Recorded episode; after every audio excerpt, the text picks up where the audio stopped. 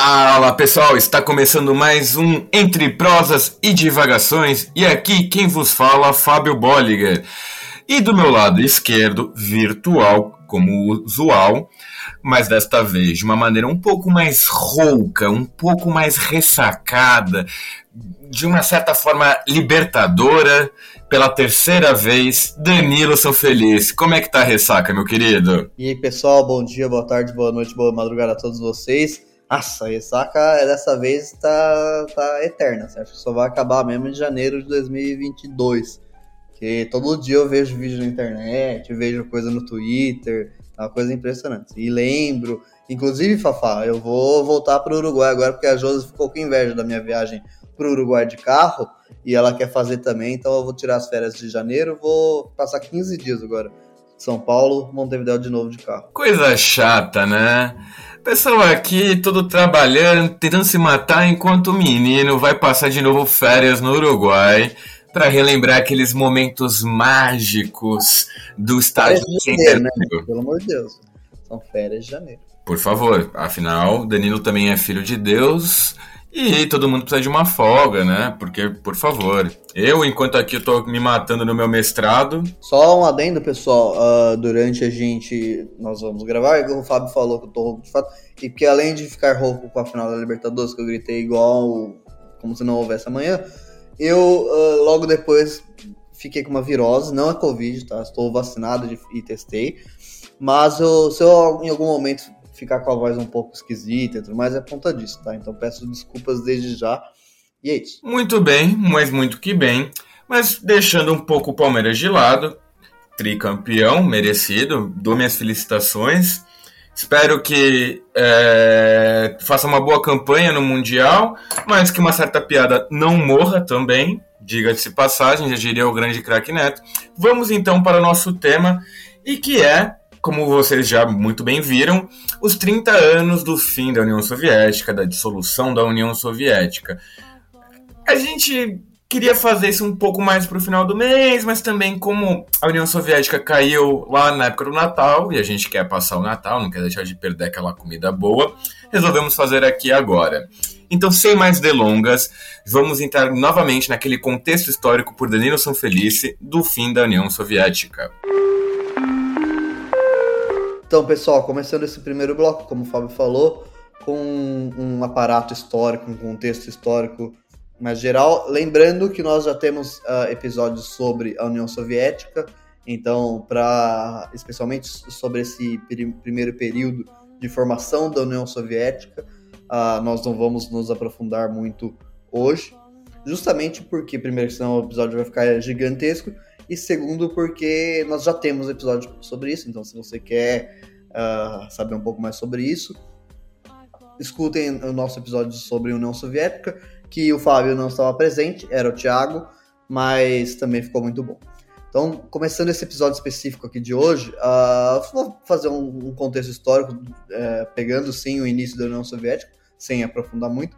Uh, começar a falar primeiro sobre o Domingo Sangrento, né? Foi um episódio em São Petersburgo, em 1905, uh, onde camponeses e os poucos operários uh, russos que, que existiam na época, mas especialmente camponeses, uh, saíram às ruas para reivindicar melhorias de, de vida e para reivindicar o fim da, da monarquia de Nicolau II, né, o, o czar Nicolau II, porque nesse momento, no início do século XX, a, a Rússia ela ainda era uma monarquia, né? ela não tinha vivido o processo revolucionário burguês, ou ao menos o processo de transição para o capitalismo.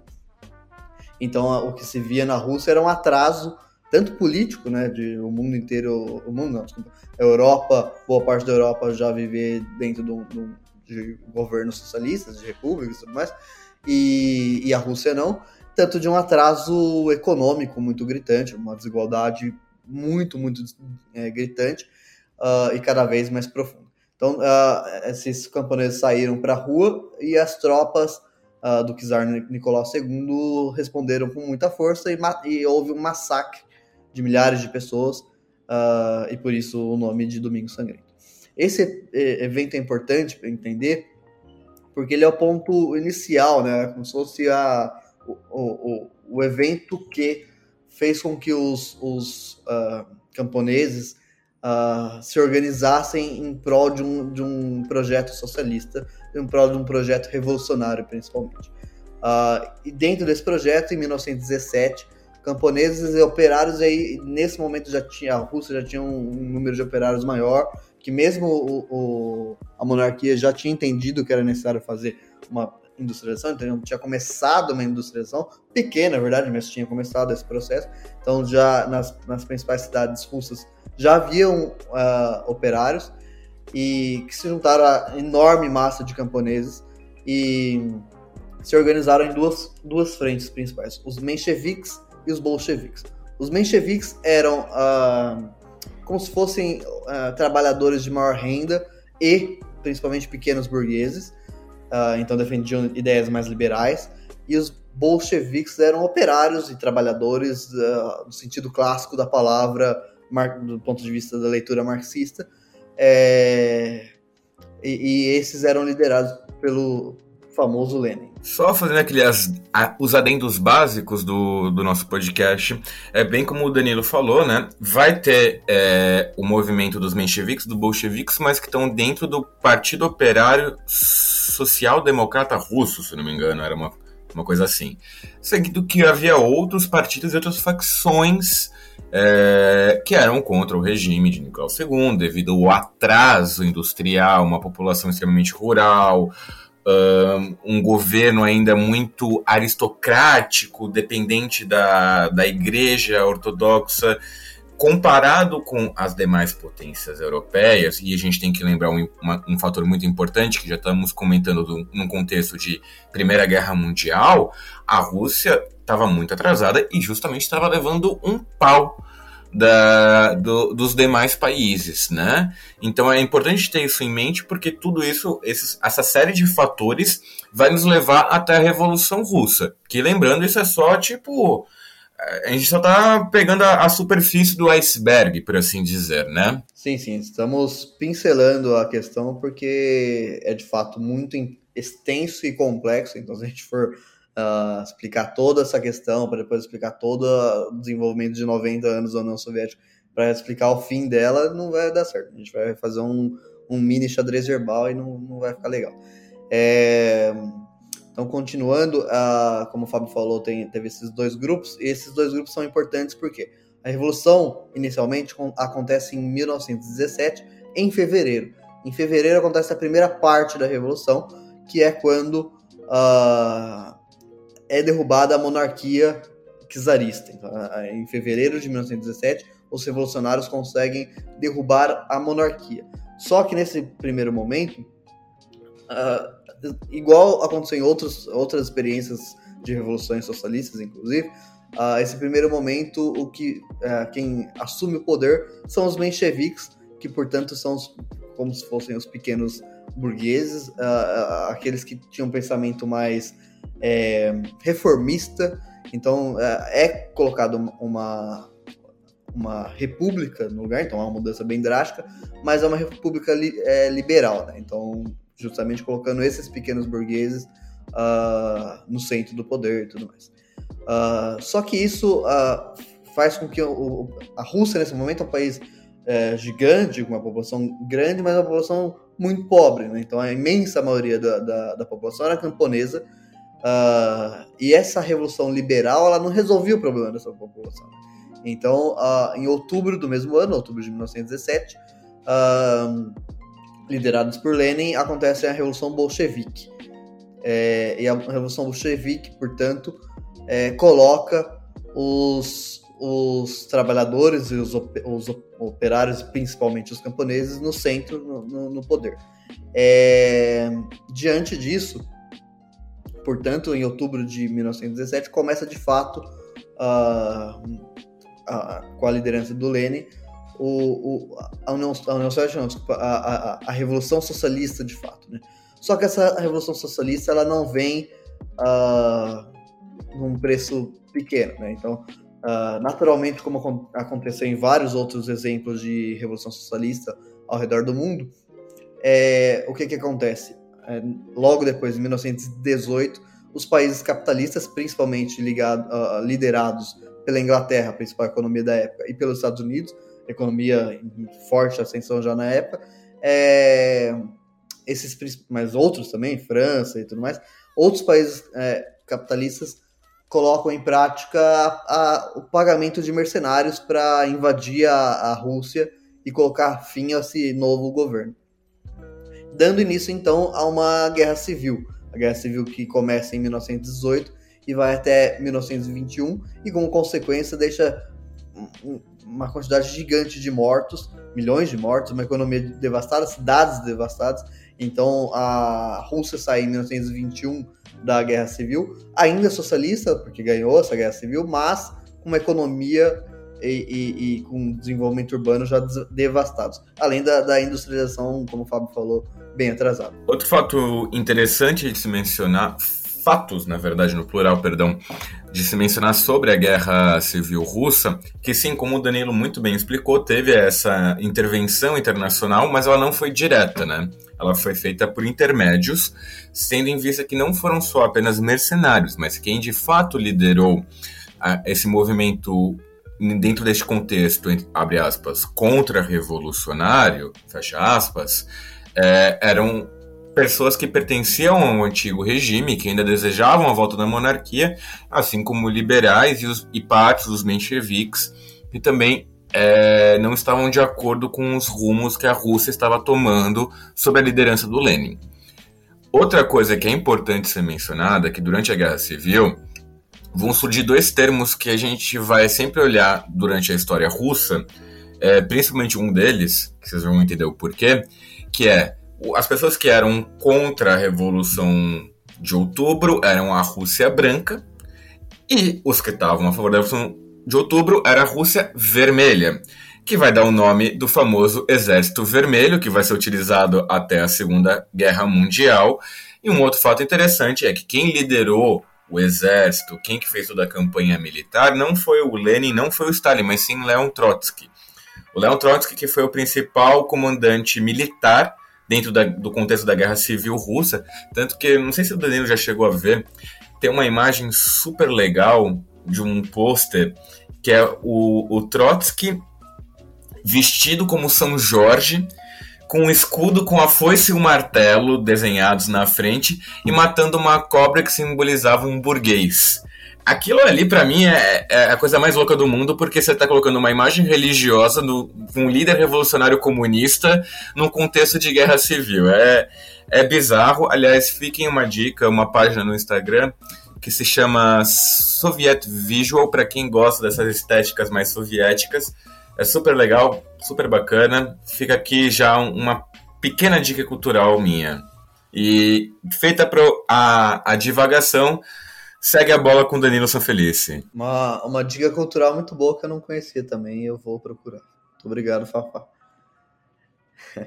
é, então, logo depois da Guerra Civil, uh, em 1922, há a criação da União Soviética, União das Repúblicas Socialistas Soviéticas. Uh, tem uma questão importante, duas questões importantes na verdade. Primeiro, o termo soviet, sovietes não é, não, não, ele, ele é um, um termo e um conceito que já existia na, na região. Ele não é uma criação socialista e tudo mais.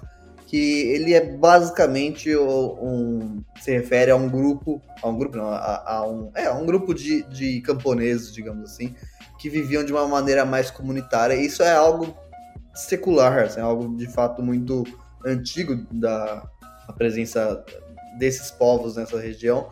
Uh, e é o que justifica também uh, uma das ideias de, de Marx entender uh, alguns povos que não passaram pelo, pelo processo é, pelo processo capitalista poder, poderem fazer a, a revolução, que é a ideia de que cada, cada região, cada povo tem sua própria história e, e as ideias marxistas podem ser é, levadas em consideração se, se obviamente respeitar esses processos de cada lugar.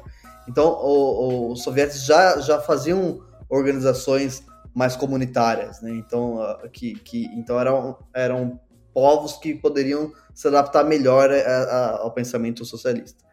Divulgação feita, uh, a União Soviética é criada, portanto, em 22, mas tem um pequeno problema aí também na criação da União Soviética, que depois a gente vai ver no fim dos anos 60, por exemplo, acontecer problemas em isso, que é o fato de que uh, esses povos da, da Ásia Central, uh, eles possuem ao longo da sua história, não só no século XX, mas dos séculos anteriores e até hoje em dia também, disputas culturais envolvendo territórios, então culturais e territoriais muito grandes, que são anteriores às questões socialistas, são anteriores inclusive às questões capitalistas e que persistem até hoje. Então, a, a criação da União Soviética ela também coloca um problema nisso, que alguns desses povos, desde o início, eles são contrários a essa anexação, uh, não porque eles eram contrários ao socialismo, sim porque tinha um problema cultural ali, um problema de disputas culturais de muito tempo já. Isso que o Danilo está mencionando é muito importante, porque a gente tem que ter em vista que os países que foram, que fizeram parte da, da União Soviética, além, claro, da Grande Rússia, é, já fazia parte da esfera de influência do Império Russo. O, o, o que a gente não chegou a mencionar é que a Rússia ela vai sofrer uma grande expansão para o extremo oriente, que vai chegar até o Alasca, que é aquela história que a gente já conhece, que o Alasca era russo e vem, foi vendido para os Estados Unidos por, por um valor que não tinha, que não correspondia ao território, é, no qual a Rússia vai expandir justamente sobre, é, sobre povos que não têm nada a ver culturalmente com, com o Ocidente europeu russo.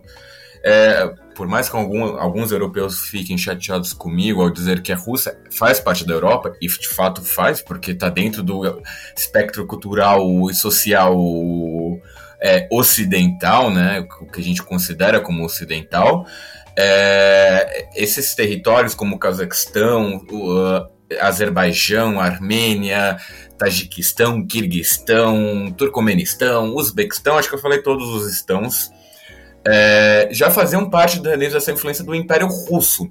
E quando vai ter o advento da Revolução Russa, junto com a Guerra Civil, esses, territórios em certos momentos vão chegar até se separar, vão chegar a proclamar suas respectivas independências, só que com a, a, a vitória dos vermelhos, da Rússia vermelha na Guerra Civil, com o fortalecimento do Estado, eles vão retornar para essa esfera de influência e, consequentemente, fazer parte da União Soviética. O que isso é muito importante a gente também ter em mente, como o Danilo muito bem mencionou. A, a União Soviética ela não era um Estado homogêneo, é, era um Estado heterogêneo, multicultural.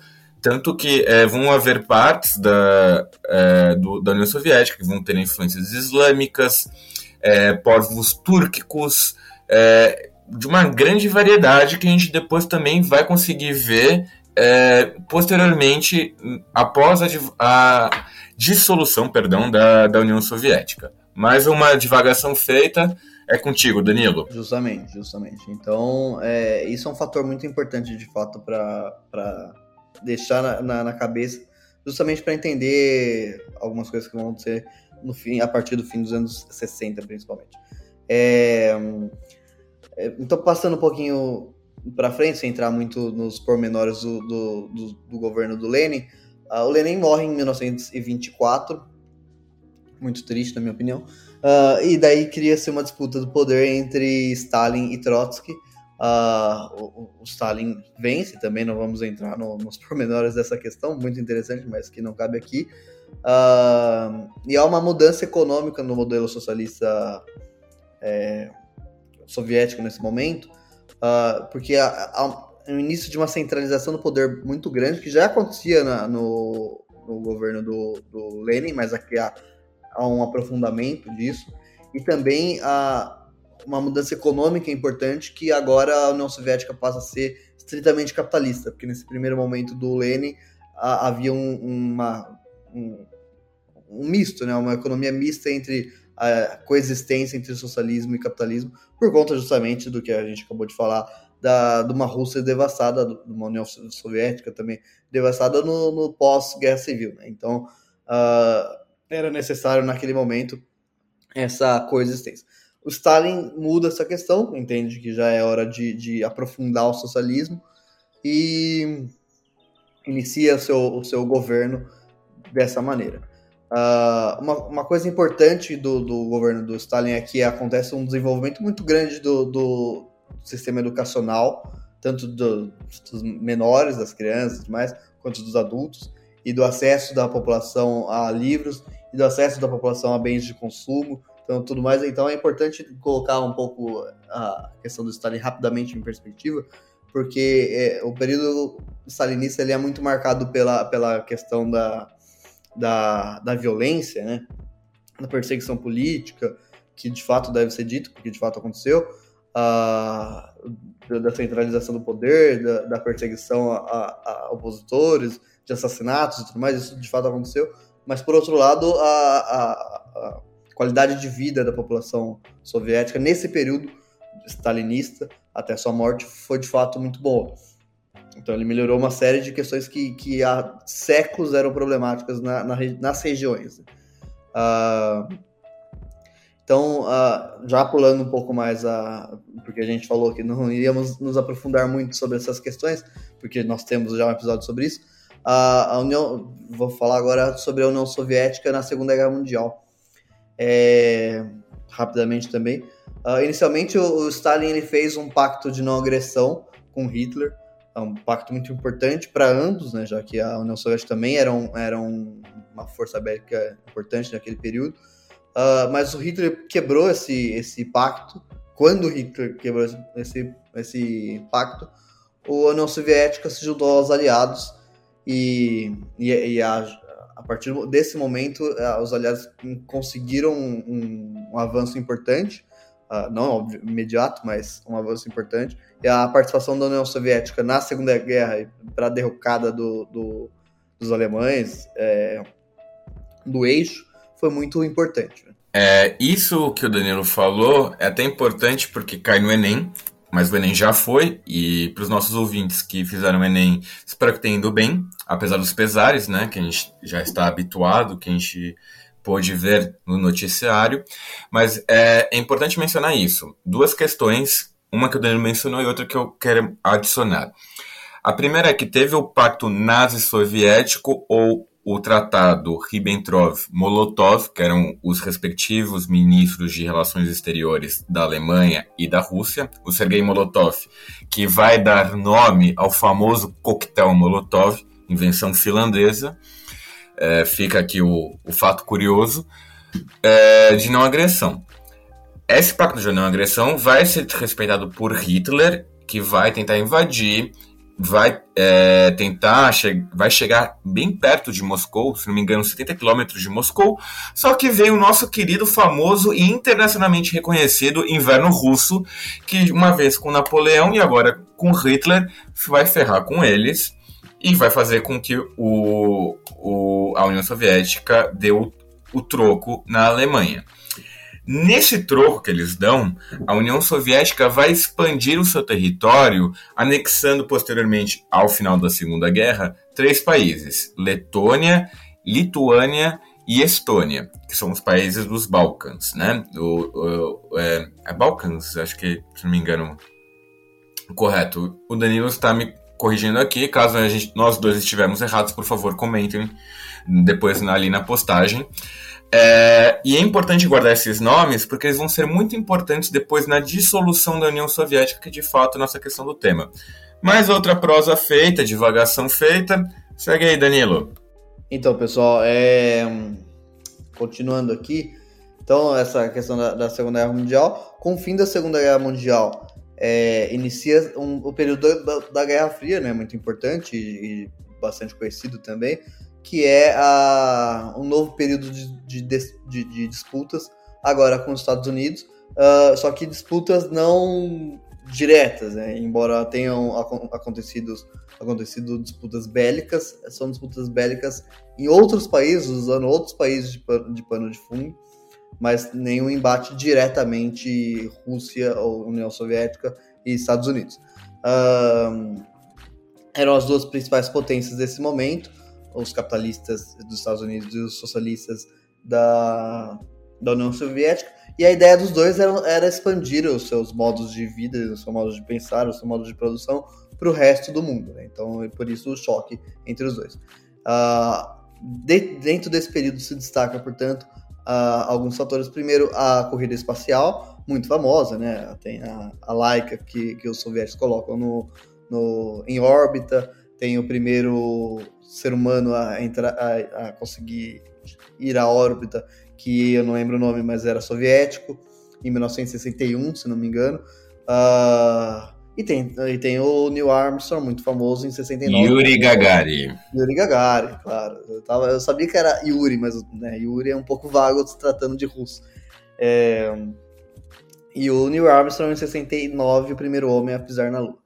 É, e, então a corrida espacial, muito famosa, muito documentada na cultura pop e tudo mais. A corrida armamentista também, uh, então um desenvolvimento bélico e nuclear, inclusive, muito grande de ambos os, os países, de ambas as potências. Uh, e também um terceiro ponto importante que é a presença desses dois países em todos os cantos do mundo. Ou seja, uh, em algum canto do mundo surgia um, um, uma possibilidade de, de algum grupo revolucionário se desenvolver, a União Soviética ia lá e, e treinava esses caras e dava apoio militar e tudo mais. O mesmo é, o ao contrário, porém. Então, o, se, se de um lado o, o, a União Soviética fazia o papel de ajuda revolucionária, do outro lado, os Estados Unidos faziam o papel de ajuda contra-revolucionária. Então, Cuba, por exemplo, a gente pode pegar exemplo. Uh, revolucionários cubanos foram treinados pelos soviéticos. Não todos, mas uma boa parte. Especialmente os mais importantes. Uh, os quadros mais altos e tudo mais. Uh, ao mesmo tempo, os, estadunidenses ajudaram o, a ditadura do Fulgêncio Batista a reprimir esses, essas, esses focos revolucionários. Graças a Deus não deu certo. É, no caso cubano, claro. É, então, Cuba e a União Soviética passaram a, a, a ajudar outros países. O, o, Fábio citou a questão da, da, do Afeganistão, onde houve um, um projeto de ajuda dos dos soviéticos, mas que não deu certo, porque os soviéticos subestimaram os afegãos. Enfim, a gente já falou disso também, dá para vocês ouvirem o episódio sobre Afeganistão, mas o fato é que em todo mundo onde esses focos uh, começaram, a presença soviética e estadunidense eram, eram, era presente. Uh, em, os Estados Unidos, inclusive, como eu falei de Cuba, mas caso do Brasil, por exemplo, exemplo muito claro disso, os Estados Unidos passou a, a bancar ditaduras para evitar justamente o, o, avanço das ideias socialistas. Então, essa, esse pessoal, essa, aqui a gente, se o Fábio não tiver mais nada para falar desse ponto, aqui a gente acaba o primeiro bloco, que é o bloco da, da, da, da construção histórica da União Soviética até o fim da Segunda Guerra Mundial, início da, da, da Guerra Fria e tudo mais. Então, esse é o primeiro bloco, rápido para a gente falar num contexto histórico geral. Agora, então, portanto, a gente vai começar o segundo bloco, pessoal. Bom, pessoal, então como a gente já viu com a, aqui com o Danilo, a gente conseguiu ver o processo de ascensão da União Soviética e agora a gente vai chegar naquele momento do auge, que ele vai se permanecer e, um spoiler, a decadência, que não é não é grande spoiler, vamos combinar, né? Bom, como o Daniel falou, a União Soviética já entrou no contexto de Guerra Fria com os Estados Unidos. Em 1900, 1953, perdão, uh, vai ocorrer a morte do Stalin. Vai haver um período de dois anos de disputas internas dentro do partidão soviético, onde vai chegar ao poder Nikita Khrushchev. O Nikita Khrushchev é importante a gente mencionar ele, é, apesar de ele não fazer parte da decadência soviética, porque ele vai chegar a expor os crimes que foram feitos por, por Stalin contra a humanidade, como, por exemplo, a perseguição de é, opositores políticos, é, o, a deportação deles para os famosos gulags e execuções, enfim. Só que assim, o que a gente precisa manter em mente também é que não é porque o Nikita Khrushchev fez essas alegações que ele também não foi culpado. Ele também chegou a perseguir opositores políticos, enfim. Não é porque também ele falou mal do Stalin que ele é um santo, tá? Só para deixar isso claro. E bom, agora a gente vai entrar no começo do fim do mundo. Os punks de São Paulo vão saber o que eu estou falando, porque foi um festival famoso em 82 do Sesc. É, do Sesc. Como é que chama o Sesc, Danilo? Ali na, do lado do, do, do Palmeiras? Pompeia. O Pompeia, é verdade. Que é ali que ocorreu o famoso festival punk, o começo do fim do mundo. Mas no caso aqui é o começo do fim do mundo da, da União Soviética. E o que vai e como é que vai ser? Como a gente já percebeu, a União Soviética, depois da Segunda Guerra, ela vai expandir o seu domínio de influência é, pelo leste europeu, chegando até a Alemanha Oriental. A Alemanha Oriental é até importante a gente mencionar, porque como ela fazia fronteira com a parte ocidental capitalista, ela era um dos poucos países dentro do Pacto Soviético, do Pacto de Varsóvia, perdão, que era o, o Pacto de. É, me fugiu a palavra agora. O Pacto de é, ajuda mútua era de defesa mútua, perdão. É, como ela fazia parte do Pacto de Varsóvia e fazia fronteira com o Ocidente capitalista, ela era primeiro, é o primeiro país a receber a, os principais equipamentos de ponta de linha militar da União Soviética. Como o Danilo falou, a gente está no contexto de Guerra Fria, disputa é, entre Estados Unidos e União Soviética, inclusive nos equipamentos militares. Dito isso, um dos países que faziam parte desta esfera de influência soviética, a então Tchecoslováquia, em 68 vai viver a Primavera de Praga. O que, que foi isso? Foi uma série de reformas que a Tchecoslováquia tentou implementar no país, que era uma abertura social, política e econômica. É importante a gente ter em mente que não era uma contra o socialismo ou contra uh, é, esse estado de bem é, de bem-estar social. Muito pelo contrário, ela queria manter o socialismo, só que com, como diriam os tchecos nas próprias palavras, com características mais humanas, fugindo das diretrizes de Moscou. Nesse contexto, já que não era mais o Khrushchev, e sim o Brezhnev, que foi o seu sucessor, ele ficou totalmente pistola com isso, não aceitou essas reformas e, não bastando não aceitar, acabou invadindo o país. Ele vai encerrar com essas reformas mais liberais, de cunho mais progressistas, por assim dizer, né? Porque apesar da União Soviética ser um país de fato socialista, não quer dizer que eles não sejam progressistas. Veja bem, o revolucionário de hoje é o conservador de amanhã. Uma vez feita a revolução, ele se torna, a partir deste momento, o conservador. Isso é importante a gente ter em mente, porque isso já vai demonstrar muito a política exterior da União Soviética e a política exterior dentro da sua esfera de influência. Tá? É, dito isso, a gente vai chegar ao Brezhnev que é uma figura muito importante para a decadência soviética. porque Ele fazia parte da corrente de linha dura do Partido Comunista Soviético, ou seja, que ele queria manter um Estado forte, centralizado, consequentemente burocrático e que vai deixar a União Soviética, devido a esses fatores, numa estagnação. Por quê? A União Soviética vai investir demasiadamente no, na questão militar do, do país para tentar con concorrer de frente com os Estados Unidos e vai deixar de investir em outros setores.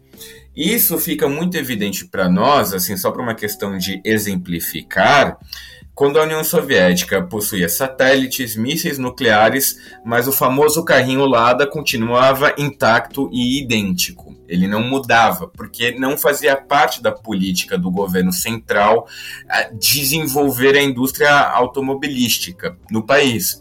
Então, por isso que a gente vai ter aquele carro Lada igual durante, sei lá, 20 anos, apesar dos adventos tecnológicos que ocorriam na época.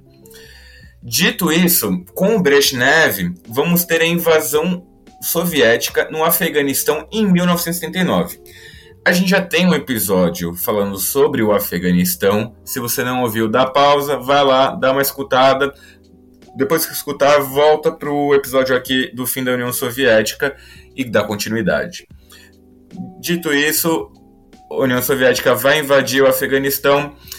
E, a invasão do Afeganistão é importante mencionar porque ela vai ter um alto custo financeiro e de vida é, para manter essa invasão. É, como vocês já viram no episódio do Afeganistão, o Afeganistão não é um terreno fácil de ter uma invasão militar, ele é muito montanhoso, então vai ter um, esse custo vai cada vez se tornar maior e vai virar uma bola de neve para a União Soviética, que já estava vivendo uma certa estagnação financeira é, barra política. O fato é que o Brezhnev, em 80, ele vai sofrer um AVC, um derrame cerebral, ele vai se afastar da, da, do, dos holofotes, ele vai continuar então como líder da União Soviética, mas num caráter mais efêmero, mais emérito, e, vai, e a União Soviética desse, nesse período vai ser comandada pela linha dura do partidão, né? O Politburgo clássico da União Soviética.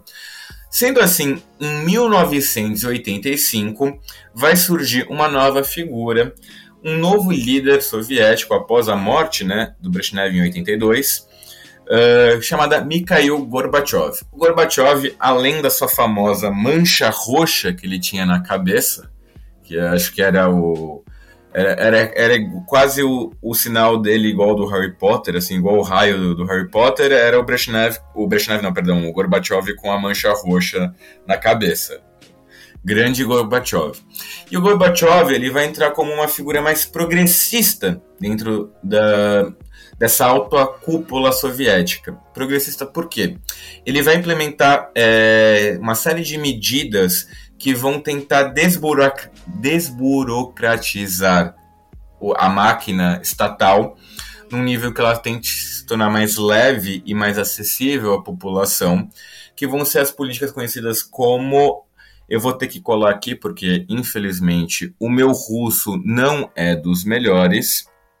Só vou pedir um segundinho aqui para vocês para eu poder colocar que vai ser conhecido como a perestroika, que foi um conjunto, assim como a Glasnost, de reformas introduzidas pela Gorbachev em 86. A palavra perestroika, ela literalmente significa reconstrução. Ela vai ter uma conotação de abertura econômica, ela vai tentar é, fazer uma abertura maior econômica, tentando fomentar um pouco mais a economia. Nesse contexto, a gente vai ver empresas americanas indo até mesmo para a União Soviética. Vai abrir o primeiro McDonald's em Moscou, que vai formar uma fila gigantesca. E isso acho que, se você procurar no Google, você vai conseguir ver imagens. É da, do primeiro McDonald's, e é até engraçado porque como o McDonald's já é vermelho, você fazer isso na União Soviética é tipo fazer, casar útil ou agradável.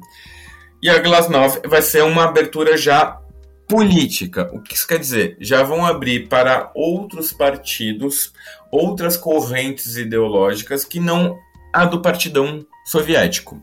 Então, você já vai demonstrar um pouco a abertura que isso vai ter.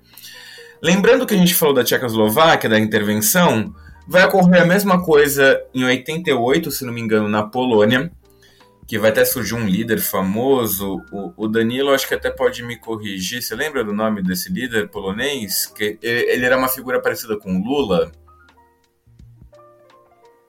O Danilo tá fazendo sinal aqui de não. Ele tá Infelizmente não, Fafá. Posso te ajudar a pesquisar aqui, mas nome.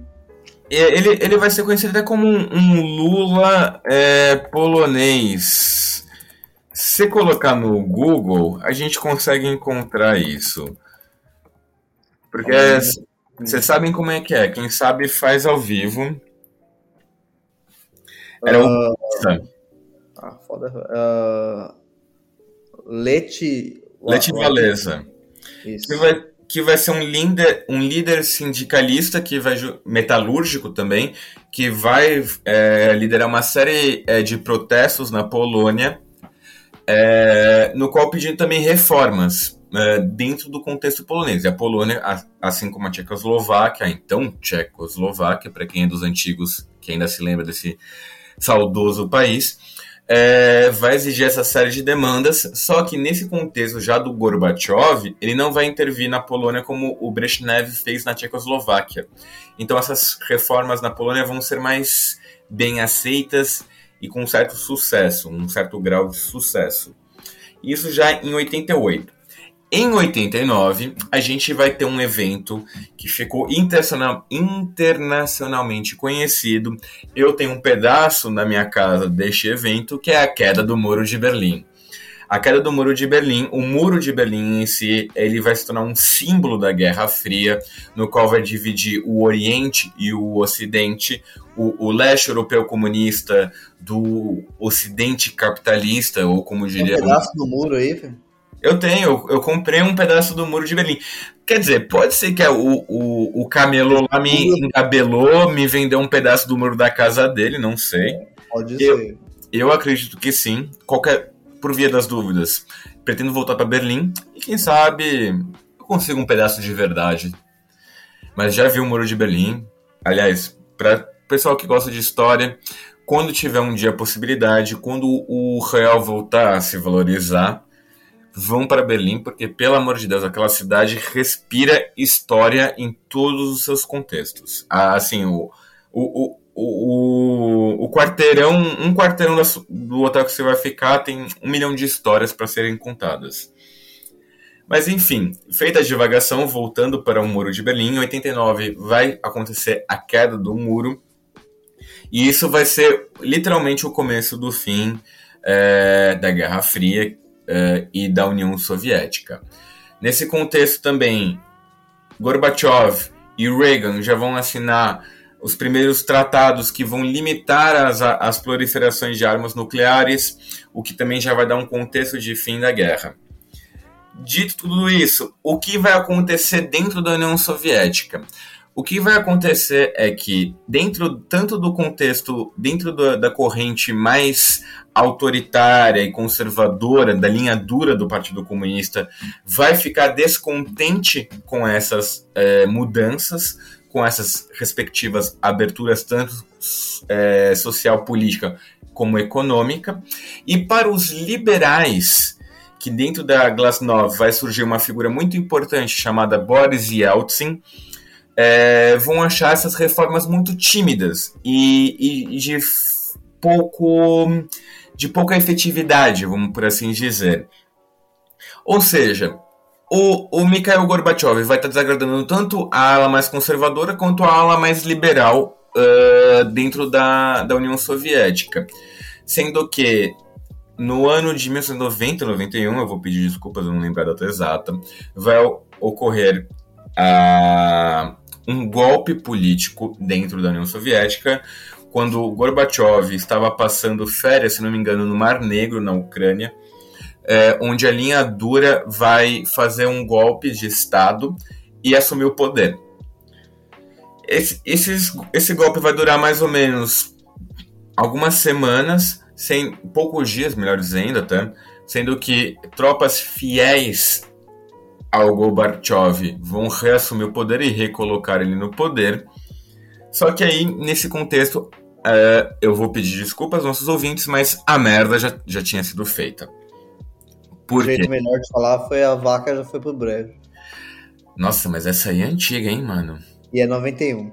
91, obrigado. Mas, é, nossa, Danilo, que é, que ancião senhor, hein? A vaca eu foi sou, pro brejo. Todo, todo, mundo sabe que eu sou idoso, eu nasci em 1891. É, mas acho que essa não ouvia desde o século XX, literalmente, porque eu e o Danilo vivemos o século XX. Nascemos. Né? Mas enfim, como, di, como o Danilo bem disse, a vaca foi pro brejo. E aí a insatisfação já tomou conta da União Soviética. O que vai acontecer nos capítulos seguintes é que o, o Gorbachev já desacreditado, por assim dizer, e com Boris Yeltsin cada vez tornando uma figura mais forte e vai tomar um papel muito forte durante o golpe da linha dura, no qual ele vai subir em cima de um tanque na frente do parlamento da, da Duna, na Rússia, e vai pronunciar palavras fortes, vai desafiar o, o, o Gorbachev em plena Assembleia Legislativa, ele vai, consequentemente, se tornar presidente da Rússia Soviética, não da União Soviética. É, é necessário fazer esse, essa separação. Ele como se tornasse um, um governador de estado, que seria o equivalente ao Brasil. Uh, dito isso, dentro dessa abertura política, uh, alguns estados já vão se independizar, e dentro desses primeiros estados vai ter Estônia, Lituânia e Letônia que foram os, os, três primeiros países que foram forçados a se juntar à União Soviética. Eles vão ser justamente os, os últimos a entrarem e os primeiros a saírem da União Soviética. Nesse, nesse contexto, vão seguir as repúblicas da Ásia Central, os famosos estãos. E aí, por final, a Rússia vai sair no dia 25 de dezembro, um dia de Natal, é, de 1991. Tem até uma imagem clássica do também como é que chamava o apresentador do Jornal Nacional na época, que tem aquela voz do Mr. M. O, é, porra, Cid. Não, é, Cid Oliveira, né? Cid Moreira. Cid Moreira, é, isso. Moreira. Obrigado, Danilo. Espanha. Que ele vai da matéria falando que o fim da União Soviética. Você tem uma imagem clássica do Kremlin onde abaixa a bandeira da União Soviética e sobe a bandeira tricolor russa. E aí chegamos ao inevitável fim da União Soviética. Só que tem um porém. A União Soviética não acabou neste dia.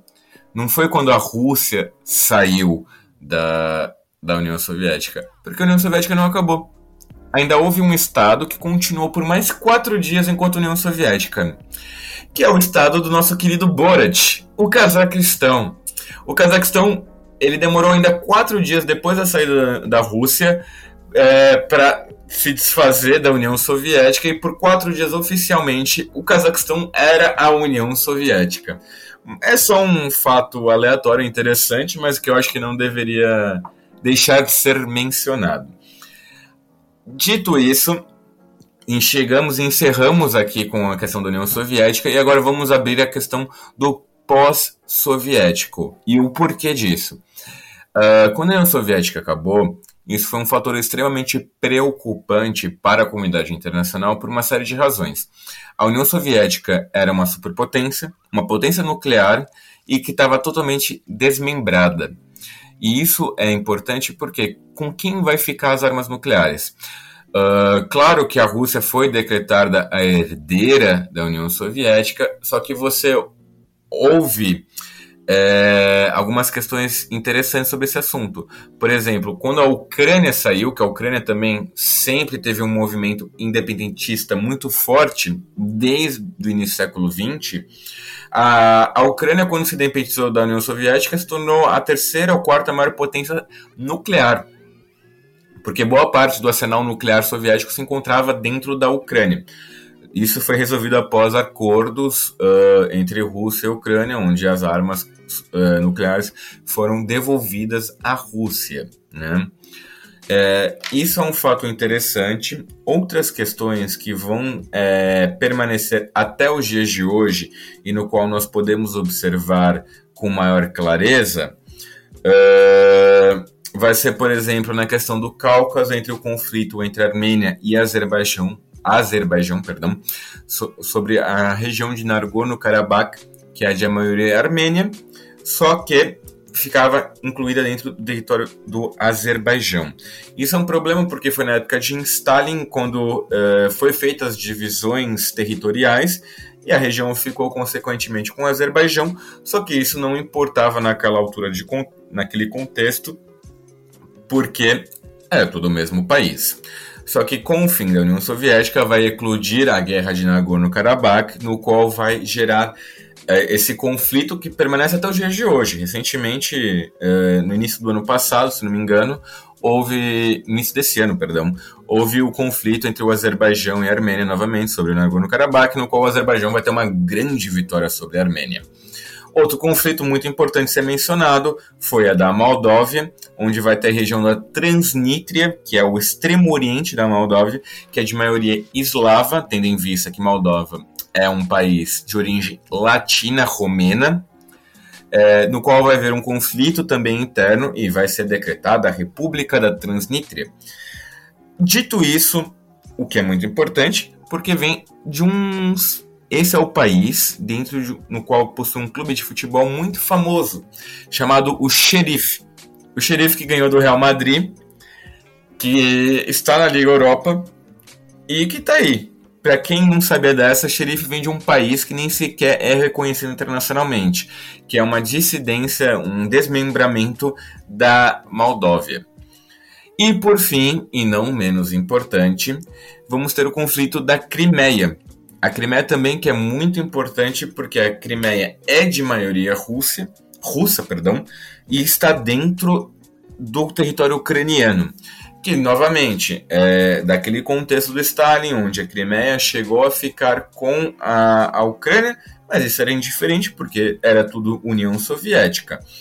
Uma vez desmembrada a União Soviética, vai ter essa questão que isso que é muito importante, tanto com a Transnistria quanto a Crimeia, vai haver esse contexto da do pós-soviético das populações russas que estão fora do Estado russo. Por quê? A Rússia, como herdeira da União Soviética e como o Estado maior, ela sente-se na obrigação de defender as suas populações que estão fora do território russo. A Estônia, o Cazaquistão, que metade da população é russa, a Transnistria e a Crimeia englobam-se dentro desse contexto. Tanto que, com o fim da União Soviética, vai assumir Boris Yeltsin enquanto presidente da Rússia.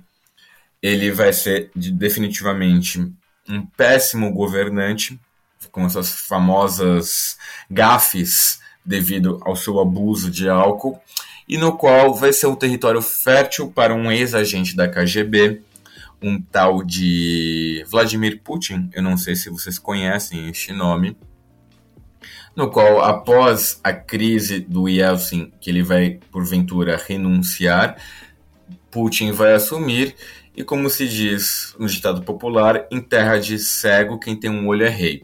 No caso, Putin tinha os dois olhos e ele vira imperador. Né?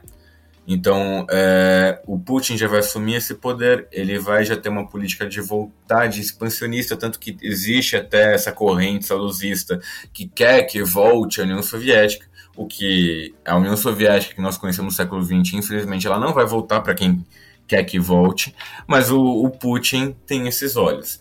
Tanto que a Crimeia já foi anexada, provavelmente em algum contexto a Transnistria vai ser anexada. É, o único problema é a Ucrânia, nós temos a, guerra da Ucrânia com é, a região de Donetsk, que é fam famoso pela, pelo time do Shakhtar Donetsk.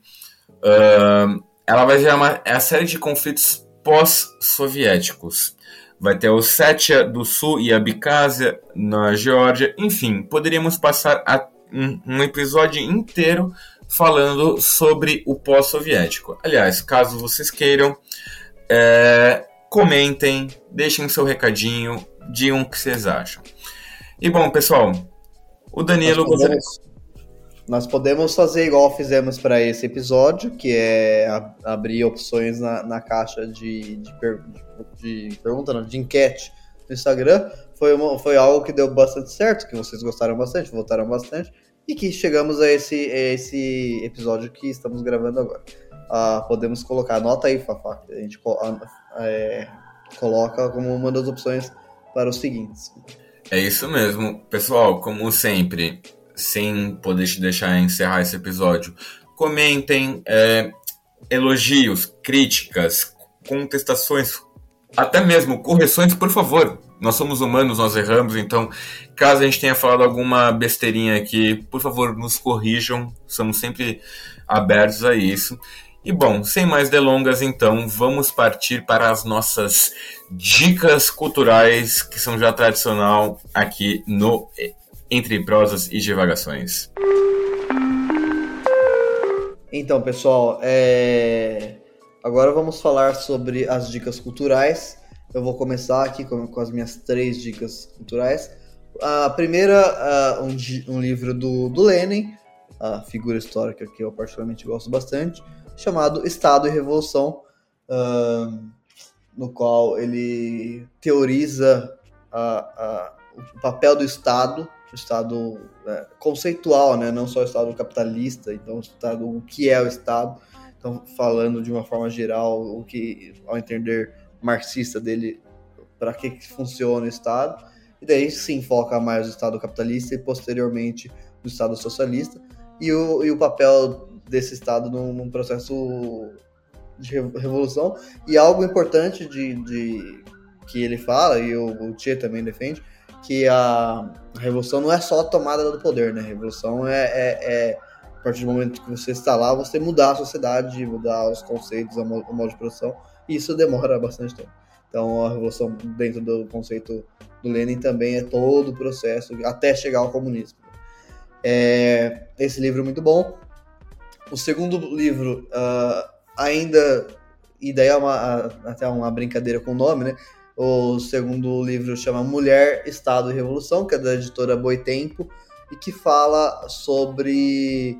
Uh, é, é, escrito por Wendy Goldman, e fala, muito importante, a, a, o papel de pioneirismo da mulher na Revolução de 1917, o que eu acho algo muito interessante, como que já em 1917 a mulher soviética, a mulher na, na Revolução Russa, uh, já possuía um, um, papel de protagonismo muito grande e também de, de nesse início de, de, de governo é, pós-guerra civil também. Muito interessante isso.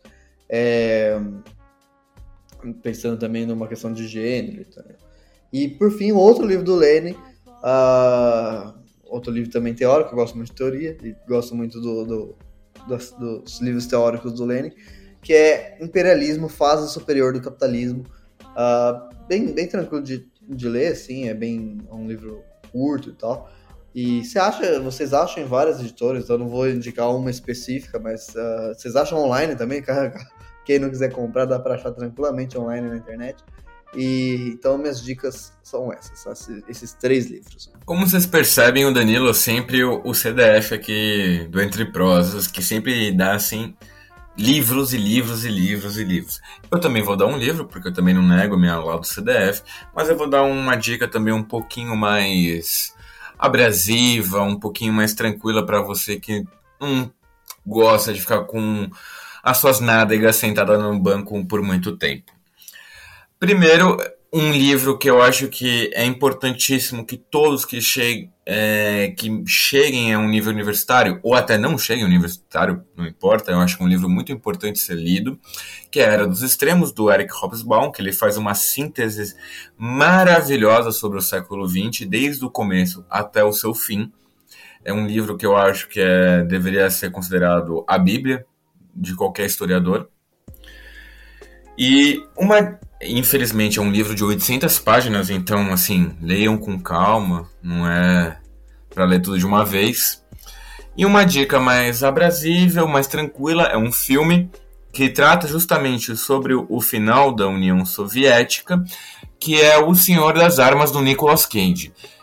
E com Jared Leto, que é um, um grandioso ator barra cantor de banda emo do 30 Seconds to Mars que ambos os atores estão muito bem nos seus respectivos papéis. É, eu sei que o, o Nicolas Cage é um meme da internet, mas é, ele dentro desse episódio, é, dentro desse filme, ele está muito bem. Ele representou muito bem o seu papel, que é basicamente a história de um traficante de armas, né?